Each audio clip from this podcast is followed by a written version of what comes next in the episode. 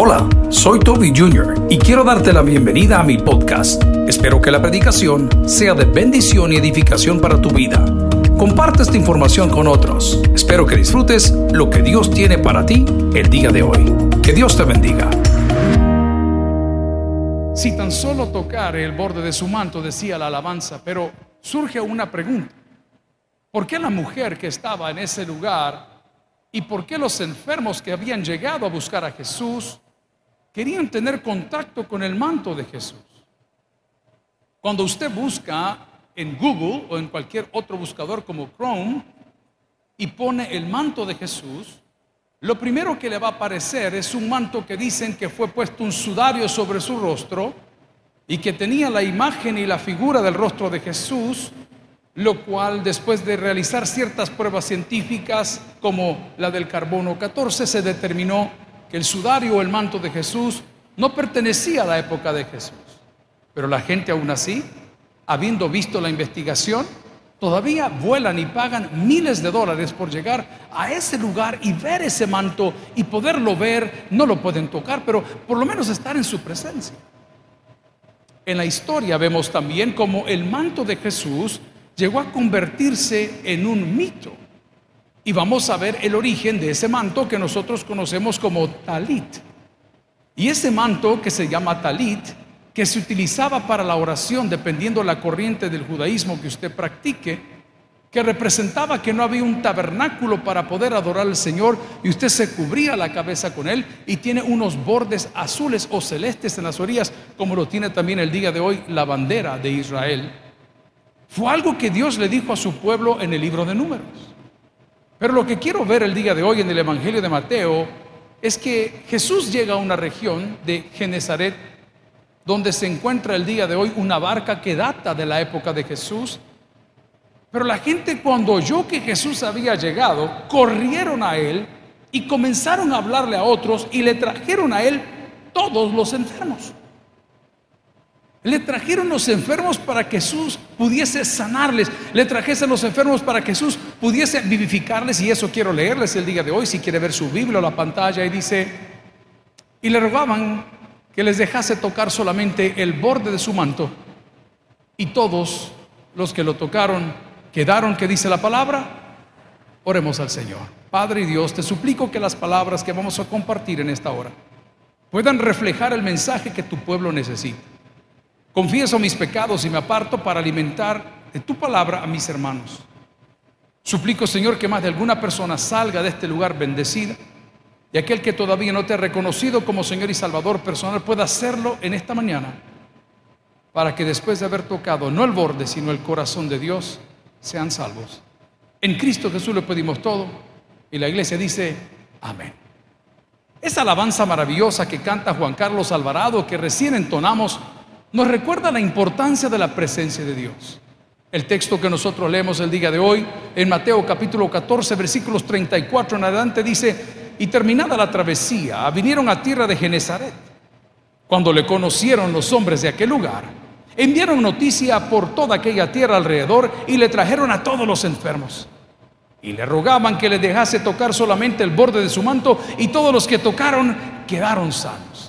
El manto de Jesús no es la primera vez que nosotros lo encontramos. Tenemos otra historia también de una mujer en el Nuevo Testamento que habían pasado 12 años de sufrimiento. Ella tenía un flujo terrible. Por tener ese flujo no era aceptada en la sociedad. Por tener ese flujo y curarlo había perdido todos sus bienes. Pero resulta ser que en un tumulto, en un apretadero, en un momento de acción con Jesús, la mujer va y se prende del manto de Jesús y dice el Señor, ¿quién me ha tocado? Sus discípulos reprenden a, los, a la muchacha y a Jesús a sus discípulos y dice, pero Señor, ¿cómo dices que quién te ha tocado?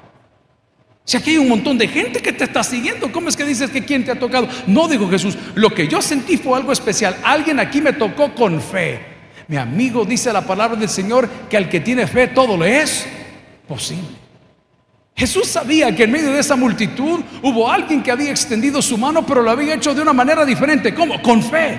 Y la palabra misma nos dice que sin fe es imposible agradar a Dios. Pero voy otra vez al punto. ¿Qué era lo especial del manto? ¿Por qué el manto tenía esos poderes curativos que se le atribuían? No era el manto. Es que el manto en sus orillas tiene cuatro puntas diferentes y esas cuatro puntas diferentes representan el nombre de Yahvé o Yahweh, que es Jehová. Esa mujer cuando estaba extendiendo la mano y estos enfermos que habían rodeado a Jesús y la fama de Jesús que había llegado a ellos no era simplemente para ser sanos, era porque ellos querían estar en la presencia de aquel Dios eterno que había hecho maravillas, porque ellos, al igual que nosotros, habían escuchado que en el Antiguo Testamento Jesús había sacado del cautiverio a su pueblo, Jesús había sacado de la opresión a su pueblo. Jesús había hecho llover literalmente pan del cielo. Jesús había sacado agua de la roca. Y esta mañana mi invitación es para ti, que te acerques no queriendo tocar el manto, porque el manto no tiene poder. Quien tiene poder es el que porta el manto, que es Cristo. El poder viene de parte de Dios y lo primero que Dios quiere hacer es sanar las diversas enfermedades que nosotros podemos tener. En nuestra reunión de las 9 de la mañana les hablaba que muchos de nosotros no podemos alcanzar el gozo por el nivel de amargura que tenemos en el alma. Y el único que puede sacar la amargura de tu corazón es la presencia de Dios. ¿No te gustaría el día de hoy tocar el manto del que vive eternamente y para siempre? ¿No te gustaría el día de hoy venir a la presencia del Señor y comenzar a gozar de una alegría, una felicidad que nunca has tenido? Pero tienes que hacer el esfuerzo, pero no tocarlo por un interés, sino tocarlo con fe. Tocarlo de tal manera que esa enfermedad que en ti reinaba, que ese resentimiento, rencor que en ti reinaba, pueda desaparecer. Vaya conmigo en la Biblia y busque Mateo capítulo 9, versículo 21. La palabra del Señor del Evangelio de Mateo capítulo 9, versículo 21, nos afirma lo que estaba sucediendo en Genezaret. Dice la palabra del Señor, porque decía dentro de sí, si tocare solamente su manto, que dice la palabra, seré salva. La primera enfermedad que se sana cuando entras en contacto con Dios es tu cadena perpetua, es tu condenación eterna, es el señalamiento por el pecado. Lo primero que se sana es ese remordimiento que tienes en el alma, porque dice, yo no soy apto, yo no soy digno, pero dice la palabra que justificados pues por la fe, nosotros tenemos paz para con Dios exclusivamente por medio de nuestro Señor Jesucristo. Creo que la mujer que estamos hablando de ese capítulo 9 del Evangelio de Mateo estaba cansada del rechazo, estaba cansada del señalamiento, estaba cansada del aislamiento. Estaba cansada de su enfermedad y dijo, si yo logro llegar a ese lugar y entrar en la presencia de Dios, porque lo que dice la tradición es que el manto tenía poderes curativos, porque en las cuatro puntas representaban Yahweh o Yahvé o Jehová, el Eterno, si yo llego a ese lugar, las cosas van a cambiar. Amigos y hermanos, si esta mañana tú permaneces en Dios y llegas a la presencia del Señor, todo aquello que en un momento te quitó el gozo será de bendición. Personas transformadas Estábamos en la Plaza Libertad el día de ayer por la mañana en la ganada de almas.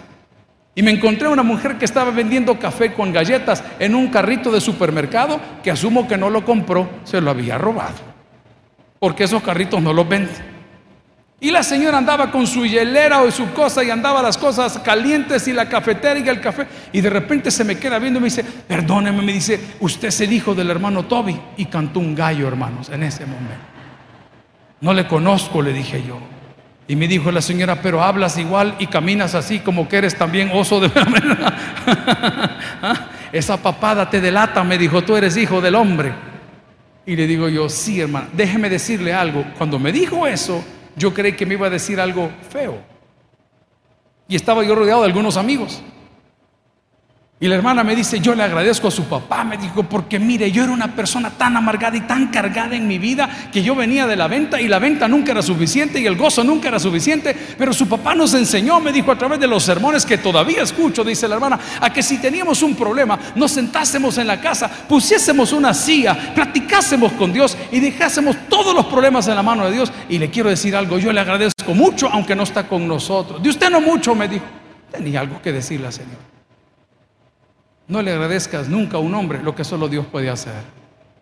Amigo y hermano, el día de hoy esa mujer es un testimonio vivo que cuando tú tocas la presencia del Señor, cuando vienes a la presencia del Señor, sobre ti viene una descarga, no de bendición, de libertad. Ya no caminas con ese complejo, ya no caminas con ese rencor en esta situación que estamos viviendo, que vamos a, por cierto, este próximo martes a celebrarle a todos los menores de edad que están privados de libertad por sus actitudes o condenas. Vamos a celebrar su Navidad. Y cuando llegamos a estas instituciones y nos reciben los encargados, yo siempre le pregunto, ¿cuál es el, no sé la palabra, privado de libertad de mayor edad? Aquí llegan hasta 18, me dijo. ¿Y cuál es el menor? 13 años. Y le pregunto, ¿y por qué está aquí el niño de 13 años? Por homicidio. Un niño que no tuvo infancia. Un niño que tal vez no tuvo un padre. Un niño que tal vez no tuvo una madre. Pero después de haber llegado a ese centro con esa actitud de querer vengar, de querer golpear, de querer matar, de querer procesar, Cristo llegó a su vida. Y esa criatura que antes pensaba en matar y pensaba en hurtar y pensaba en destruir, como dice la palabra, ahora usted lo ve trabajando muebles de madera, usted lo ve colaborando en el comedor. Me dice, pastor, venga, los quiero llevar. Jorge, vení conmigo, porque nos morimos, nos morimos los dos. Y entramos a la cocina y vamos viendo a los hipotes que les acabo de mencionar con unos cuchillos de este tamaño. Hermano, le dije, él está más gordo, les dije yo, comiencen con este primero, ¿verdad? A mí déjenme tranquilo. Y le digo, ¿y cómo es que usted tiene la confianza de darle un instrumento en la cocina donde están colaborando para alimentar a todos? Y qué lindo el director cuando se voltea con una seguridad porque es cristiano me dice, pastor, me dijo, ellos ya nacieron de nuevo. ¿Habrá alguien aquí que ha nacido de nuevo al Señor? Habrá alguien aquí que el día hoy dice, Señor, eso que yo llevaba dentro, a mí se me quitó, a mí mi complejo se me quitó, a mí mi pasado se borró, a mí mi pasada manera de vivir un día desapareció. Pero ¿por qué lo hizo y cómo pudo hacerlo? Porque tocó el borde del manto que se decía que tenía poder, cuando nosotros sabemos que el que tiene poder, potestad de autoridad para perdonar todo pecado es Cristo. Acércate. La fama de Jesús está por todos lados. La fama de Jesús muchas veces la confunden. Yo no sé si usted ve televisión, pero si no ve tele, pues así quédese. Pero si ve tele, ahí le dejo para que usted adivine de qué estoy hablando. Resulta ser que veo estos comerciales navideños y de los muchachos presentadores de televisión. Entonces los visten muy bonitos a todos, ¿verdad? Y les compran ropita y los llevan a todos lados para que graben y le digan a la gente feliz cumpleaños. Entonces es un negocio, usted lo sabe, ¿no? Es una imagen. Ellos venden publicidad y hacen dinero. Y de repente salen cantando una canción, según ellos navideña. Aleluya, oh my Lord, aleluya. I really want to see you. I really want to know you. Y comienza a cantar. Ustedes saben a quién le cantaron esa canción. Al Dios Krishna. Jamás fue Jesucristo. Nunca habla de Cristo. Nunca habla de Dios.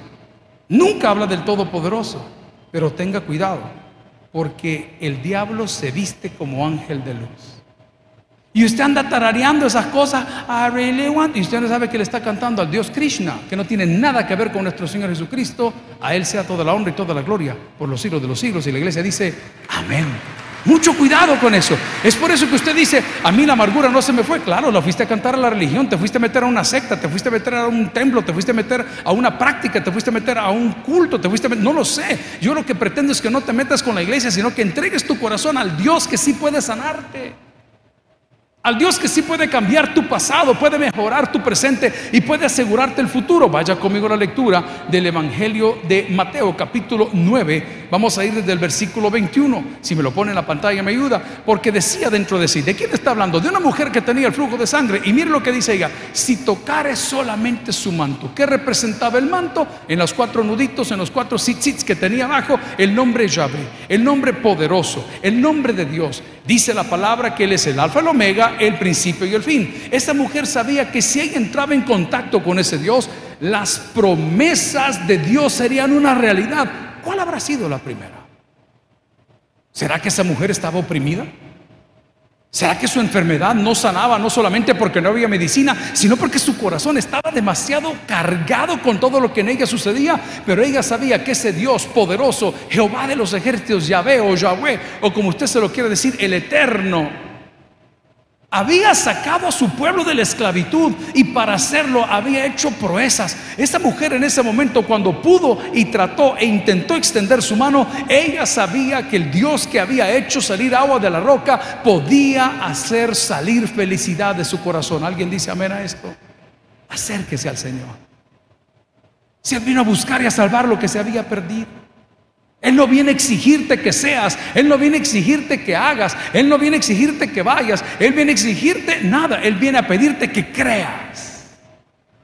Si las evidencias externas no son suficientes, como todos tus hermanos aquí sentados, las evidencias internas, they'll do the job, ellos van a hacer el trabajo. Cuando comiences a sentir que aunque suene tuki, tuki, tuki, tuki, Tú antes era sonando con mi burrito, ahí va la señora a bailar. Ya no es lo mismo.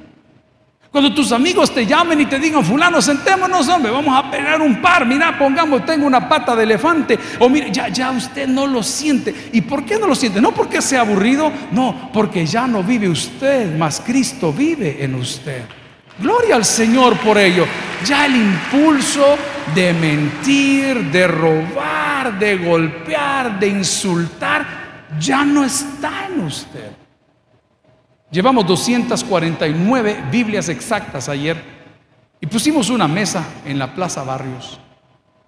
Y le pedí a mis colaboradores y colegas y amigos, unos andaban en motocicletas, otros andaban en scooters, otros, hey, le dije, pongamos ahí la moto para que los hermanos se animen a venir.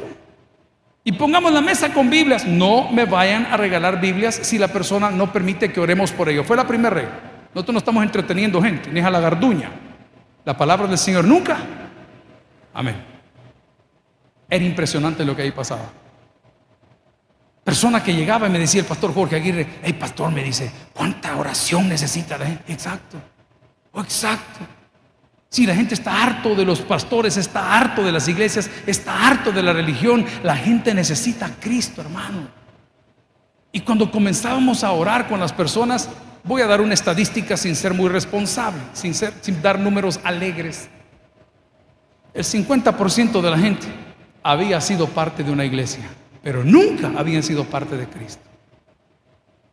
Uno de los muchachos que llegó a la plaza y se nos quedó viendo y nos abrazó y fue tan amable, le dijo, hey pastor, ¿usted conoce a fulano de tal? Y digo, sí, lo conozco. Él es mi hermano, me dijo. El pastor, sí, me dijo, él es mi hermano. Pero anda bien bolo aquí. ¿Dónde vamos? Le dije yo. Y le digo, perdóname la pregunta. ¿Y cómo te perdiste? Ah, pastor, me dijo, es que cosas de la vida. No, mi amigo, si te perdiste hoy, extiende tu mano que Dios quiere cambiar tu vida para bien. Si te perdiste en el 2020 porque perdiste la fe, extiende tu mano que Dios tiene algo maravilloso para ti. Vuelva conmigo a Mateo 14, capítulo 14, versículo 34. Y dice, y terminada la travesía, vinieron a tierra de Genezaret. Cuando le conocieron los hombres de aquel lugar, enviaron noticia por toda aquella tierra alrededor y trajeron a él. ¿Cuánto dice la palabra? Todos los enfermos. Diga conmigo, todos los enfermos. Diga conmigo, todos los enfermos. ¿Sabe por qué trajeron todos los enfermos? Porque en Cristo todos tenemos esperanza. No hay algo que Dios no pueda resolver. No hay algo que Dios no te pueda perdonar. Amigo y hermano, estás sentado el día de hoy aquí en este lugar y estás pensando, es que el Señor a mí no me conoce. Dios conoce cada intención de tu propio corazón. Dios conoce por qué haces lo que haces. Dios conoce para dónde vas y de dónde vienes. Pero el día de hoy te está diciendo, no hay imposibles para Dios. Pareciera que lo único que nosotros celebramos son las sanidades del cáncer que puede ser tratado. Pareciera que nosotros celebramos las enfermedades del COVID que pueden ser tratadas, pero hay una enfermedad que nadie puede curarte, que es la enfermedad del alma. Huye el hombre sin que nadie lo persiga, dice la palabra. ¿Y por qué sucede eso? Porque hay algo en nuestro corazón, porque hay algo en nuestro espíritu que no nos deja vivir ese remordimiento ese dolor esa experiencia que aún la tenemos entre ceja y ceja, pero el Señor te dice el día de hoy, como lo dice el Evangelio de Juan capítulo 3 versículo 16, que Él te amó de tal manera que entregó a su Hijo unigénito. Escucha lo que te digo, para que todo aquel que en Él crea, aquí viene la oportunidad, no se pierda ninguna de sus bendiciones y tenga vida eterna. ¿Alguien recibe esa palabra el día de hoy? Siempre estamos pensando, no se pierda. No, no, no, no se pierda. Gloria al Señor si se lo quiere regalar. No se pierda de las bendiciones que Dios tiene para ti. Pero ¿qué tienes que hacer? Extiende tu mano. Toca el manto de Jesús.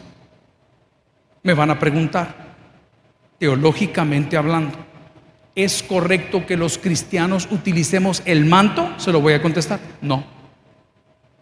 No. Porque nosotros ahora tenemos algo superior al manto, que es el Espíritu Santo de Dios que mora en nuestros corazones. Nosotros ahora tenemos la presencia prometida de Dios por medio de nuestro Señor Jesucristo. Entonces alguien más va a decir, pero pastor, ¿y ustedes por qué lo utilizan para la ordenación de ministros? Es porque es un simbolismo de la cobertura del Señor. Es un simbolismo del tabernáculo, punto de reunión. Es un simbolismo de todas las promesas que hay en ese lugar. Pero nunca puede sustituir lo que Cristo hace en tu corazón. Amigos y hermanos, esta mañana tenemos un propósito motivarte a que extiendas tu mano y hagas un esfuerzo, como dice el Evangelio de Mateo capítulo 14, por extender tu mano y llegar a ese lugar donde hay sanidad para toda enfermedad. ¿Qué otra enfermedad puede sanar el Señor? Estaba entre todos estos años de ministerio conociendo a diferentes salmistas. Y hubo uno de ellos que siempre me impactaba. Cuando ha venido a cantar al Salvador en actividad de su iglesia, ese hombre ministra impresionante. Pero lo que más me impactó fue su testimonio. Él en una conferencia de jóvenes confesaba que como en su ministerio viajaba por todo el mundo. Entonces ya en la noche era un muchacho soltero, un muchacho muy apuesto, un muchacho de éxito en la vida cristiana. Le tocaba regresarse a su cuarto de hotel y cada vez que regresaba a su cuarto de hotel, él se conectaba en los canales gritones. ¿Alguien sabe qué es eso? Se los explico, hermanos. No sabe qué es la hermana, explíquele por favor. ¿Ah?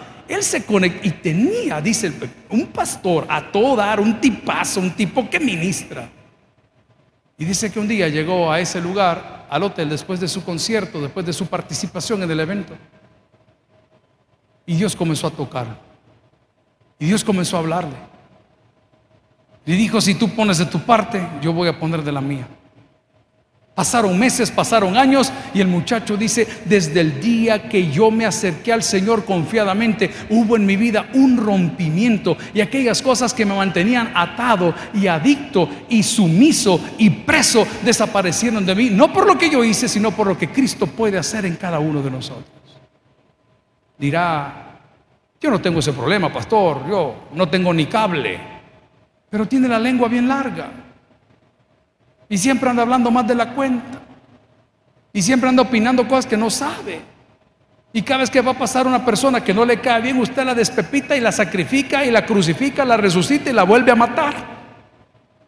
Pues Jesucristo puede cambiar tu boca para su honra y gloria el día de hoy. Dirá la persona, yo no hablo, yo por eso soy bien callado, pero aquí adentro andas una procesadora de basura que no te deja tranquilo, que no te deja respirar, que estás todo el tiempo pensando qué dicen o qué se rumora de ti. El Señor dice, también te puedo hacer libre de esa enfermedad. Habrá persona el día de hoy en este lugar que no tiene una esperanza, que no sabe hacia dónde va, que no sabe qué va a dar del día de mañana, cuando la palabra del Señor dice que Dios cuida de nosotros y que cuando nos desanimemos veamos a las aves del campo, veamos a todos los que están ahí que ni trabajan ni hilan y Dios cuida de ellos. Amigo y hermano, Dios quiere y puede sanar tu corazón. Ayúdeme con el Evangelio de Juan capítulo 3 versículo 17 al 19. El problema está, y el problema radica en que teniendo la oportunidad, la rechazamos. El problema permanece porque nosotros no tomamos la decisión de aceptar esa invitación. La palabra del Señor en su versículo 17 del Evangelio de Juan capítulo 16 dice, porque no envió Dios a su Hijo al mundo para condenar al mundo, sino para que el mundo sea, ¿qué dice iglesia? Salvo por él. Lo podemos leer una vez para que el mundo sea, ¿qué dice? Salvo por él. Usted sabe qué interesante es andar con las rutas de pan y chocolate. Usted sabe qué interesante es llegar a los centros penales de menores o de mayores. Usted sabe qué interesante es entrar a las granjas penitenciarias. Usted sabe qué interesante es entrar a cárcel de mujeres. Usted sabe qué interesante es llegar a esos lugares que antes se llamaba la tutelar de menores, ya no existe más, hoy tienen otro nombre, pero son lo mismo. Y encontrar personas que le creyeron al Señor. Dios no vino a señalar tu pecado. Dios vino a través de Cristo a perdonarlo. Estaba hablando con mis hijos, tengo tres, uno de ellos cumplió 21 años ayer, ya llegó a la mayoría de edad, le dijo, hijo, a partir de hoy yo no puedo hacer nada por ti. Para la ley, para en, cualquier lugar donde tú te vayas, tú eres responsable de tus acciones. Nunca rechace la ayuda de Dios. Pues uno de los tres hijos que tengo siempre le gusta meterse que compra una cosa y que compra otra. Y, y de repente le digo, mira hijo, te quiero hacer una pregunta. ¿Cuánto le debes a fulano? No, nada, me dijo. Hijo, me acaba de hablar que no le has abonado. Que los zapatillos que andas y no los has pagado. ¿Cuánto debes? No, papi, eh, yo no le debo nada. Hijo, te voy a preguntar la tercera vez. Yo no te estoy pidiendo para regañarte. ¿Sí? Porque vos saliste igual a tu... Digo, pues porque sí, otra generación. No, yo te estoy llamando para ayudarte. Pero si tú no me dices cuánto le debes, yo no te puedo ayudar. No, papi, si te lo... Mira, le dije, ¿sabes qué? Ahí ve qué haces. Así que si me vuelven a llamar, yo voy a pedir que venga la PNC, está bien, amén. ahí ve qué haces. No es lo que hacemos nosotros. El Señor te pone un predicador, el Señor te pone una alabanza, el Señor te pone un evangelista, el Señor te regala un tratado, te mandan una Biblia, te mandan un Nuevo Testamento, te invitan unos 15 años, el pastor predica, fuiste a la boda, el pastor predica, fuiste a la otra cosa retiro, el pastor predica, fuiste a un funeral, el pastor predica y Dios te está diciendo, venid a mí, venid a mí, ponete a cuentas conmigo. No, es que yo no debo nada, es que yo estoy, si el Señor lo que quiere es ayudarte, hermano. El Señor no quiere imponerse, el Señor quiere extender una mano amiga. Pues finalmente, después de cuatro intentonas, llegó mi hijo y me dijo, papi, aquí tengo las cuentas, me dijo. ¿Para qué me dijo, hermano? Si hasta yo quedé endeudado, ni el aguinaldo alcanzó para el otro año. Mira, le dije, hagamos una cosa. Le vamos a dar la mitad ahorita y la mitad en enero. Pero no voy a hablar yo, le dije. Tienes que hablar tú. Ah, puchica, me dijo, entonces no me No, te estoy diciendo que yo te voy a pagar. Pero tú tienes que llamar a tu acreedor y decirle, te voy a dar la mitad ahorita y la mitad en enero. ¿Qué dice la Biblia? Si confesares con tu boca que Jesús es el Señor y creyeres en tu corazón que Dios le levantó de los muertos, serás salvo. Yo no puedo orar para que usted sea salvo. Yo no puedo obligarte a que tú ores de esta forma. No puedo hacerlo. No es mi rol. Tú tienes que hacerlo. El Señor dice, yo pago en la cruz, pero tú tienes que creer, tú tienes que confesar y tú tienes que orar. ¿Alguien recibe esa palabra el día de hoy? Porque no envió Dios su Hijo al mundo para condenar al mundo, sino para qué? Para que el mundo sea salvo por él. Siga conmigo en el versículo 18 y este es el problema de esta mañana. El que en él cree no es condenado, pero el que no cree ya ha sido condenado porque no ha creído en el nombre del unigénito Hijo de Dios. Tú dices, es que yo no creo en un Dios que es malo, un Dios que es sarcástico, un Dios que manda a la gente al infierno. No, Él no manda a la gente al infierno, al infierno nos vamos solos. Ahí está tu texto para que lo puedas analizar. El que no cree es condenado. No es que el Señor te condenó, es que tú optaste por no serlo. Pero el Señor esta mañana, todo lo que te pide es que extiendas tu mano y toques con fe ese nombre que es sobre todo nombre. Que toques con fe esas promesas que fueron escritas para ti. Que toques con fe ese manto simbólicamente hablando que tiene la presencia de Dios. Y dice la palabra, porque el que no ha creído en el nombre unigénito, porque no ha creído en el nombre del unigénito Hijo de Dios. Atención, usted me va a decir, yo me porto bien. Yo hago buenas obras. Yo soy altruista. Yo ando ayudando gente. Este no es el camino al cielo. El camino al cielo se llama Cristo, hermanos. No se trata de que dones un riñón o te quites una córnea. No se trata que dones tu corazón para ser investigado o tu cerebro para ser investigado en un hospital. Se trata que vengas al conocimiento de Dios. Pero el versículo 19 todavía nos dice un poco más. Si me acompaña, por favor. Y esta es la resolución de mi caso en esta mañana. Y esta es la condenación. En que la luz vino al mundo, pero los hombres amaron más las tinieblas que la luz. ¿Por qué cosa? Porque sus obras eran malas. Amigo, tú puedes llegar ante un médico y le puedes mentir, pero si le mientes al médico, el médico no te puede ayudar. Tú puedes llegar delante de un médico el día de hoy y decirle, ahí estamos con Jorge en la oficina, y los muchachos, un equipo, aquí atrás hay un equipo completo para realizar esto. Y de repente Jorge dice, pastor, me dijo, creo que agarré aire, me dijo, ¿cómo que globo? Le dije yo. No, me dijo, es que, es que me moví y, siento que, me trabé. Entonces vengo y le digo, ¿a dónde te duele? y, me, dice el Jorge, allá va usted, pastor. No, pues te estoy preguntando y te quiero ayudar para pegarte un pencazo y que te salga, ¿no es cierto? Ah? Cuando el niño lloraba, ¿qué hacía la mamá? Se lo echaba al hombro ahí, le sacaba él, como que bus, ¿ah? le sacaba él.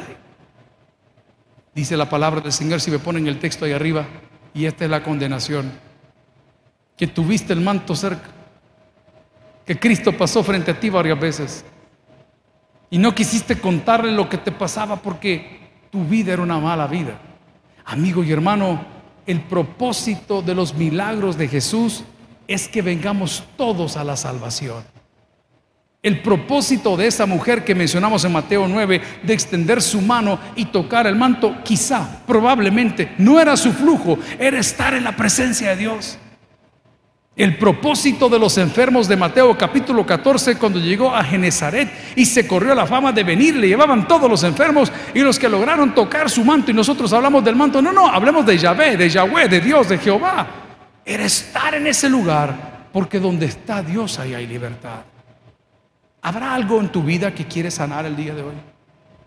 ¿Habrá algo en tu vida de lo cual quieres romper el día de hoy?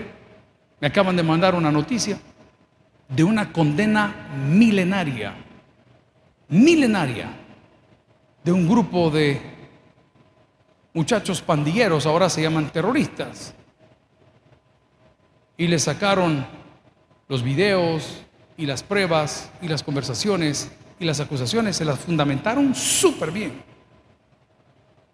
Y le dijeron, por todo lo que ustedes hacen aquí, escuche bien, al que menos le dieron, le dieron 311 años de cárcel. Ni que se lo reparte entre todos sus nietos le van a alcanzar toda una vida. Amigo, lo que te estoy predicando el día de hoy, te estoy hablando de tu eternidad. No te estoy hablando simplemente de un fin de semana, no te estoy hablando de la Navidad del 2020, no te estoy hablando de la Navidad del 2021, te estoy hablando que si la luz llegó a tu casa y tú no optaste para la luz porque mis y tus obras son demasiado malas, pueda que la luz se te apague para toda una eternidad. ¿No te gustaría hoy tocar el manto de Jesús? ¿No te gustaría hoy entrar en ese mundo de fe? donde todo lo que nosotros pedimos al Padre en el nombre de Jesús, Él lo otorga conforme a las cosas que nosotros necesitamos. ¿Vas a esperar a que la cosa se complique más antes de pedir ayuda? ¿Vas a esperar a que, este, que el azúcar te lleve al límite antes de asistir donde está el doctor? ¿Vas a permitir que tu presión arterial se complique de tal manera que tienes dolores de cabeza, pero tú insistes en que vas a tomar agüita de garrobo cuando el Señor te puede dar un corazón nuevo? Amigos y hermanos, la palabra del Señor es bella. Y Mateo capítulo 14 dice que todos aquellos que lograron tocar ese manto fueron sanos de todas sus enfermedades. El día de hoy, la puerta del reino de los cielos está abierta a través de Jesucristo. El día de hoy recordamos que Él no vino a condenar al mundo, sino para que el mundo sea salvo por Él. El día de hoy recordamos que la luz ha venido a la tierra, pero muchos de nosotros vamos a amar más las tinieblas que la luz porque creemos que Dios nos puede perdonar cuando realmente ya nos ha perdonado. Es mi deseo el día de hoy que no vivamos en tinieblas, sino que vengamos a la luz de Jesucristo, el unigénito Hijo de Dios. El que tiene oídos para el que oiga, vamos a orar en esta hora. Gloria al Señor. Padre, preciosa reunión de esta mañana donde hemos tocado un tema tan hermoso y tan básico como es la salvación por fe. Señor, si tan solo pudiésemos tocar el borde de ese manto como lo cantaba Juan Carlos Alvarado y como lo vivió la gente de Mateo capítulo 14 y como lo vivió la mujer de Mateo capítulo 9, seríamos sanos. Señor, si tan solo pudiésemos ver tu rostro, libres seríamos. Señor, sabemos que delante de ti solo somos personas que necesitamos un toque del Maestro para ser liberados. Porque delante de ti, Señor, solo somos personas que necesitamos una mirada tuya para poder ser salvo. Amigos y hermanos, si usted está acá sin Cristo, si usted cree que Dios no puede perdonarle, si usted cree que lo que ha hecho es demasiado oscuro, por favor, experimente la presencia de Dios. La presencia del Señor trae paz.